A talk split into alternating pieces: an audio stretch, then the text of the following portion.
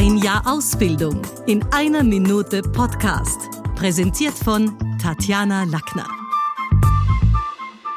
Hallo, ich bin Saskia Burser. Mein Tipp in jeder Lebenslage, bleib neugierig. Beim Sprechen ist Wissen um die deutsche Sprache hilfreich, denn oft beschäftigen wir uns zwar mit Texten und unserem Publikum, besinnen uns aber selten auf die Wurzeln unserer Sprache. Dabei ist Deutsch so spannend.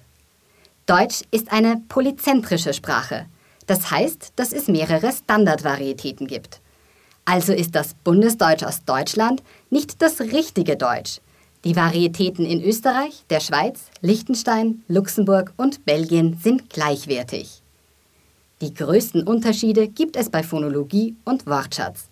Somit ist Deutsch auch für Muttersprachige hürdenreich und das bereits ganz ohne unsere unzähligen Dialekte. Übrigens, Wörter, die man vorwiegend in Österreich hört, nennt man Austriazismen, wie zum Beispiel die Abwasch oder die Scheibtruhe.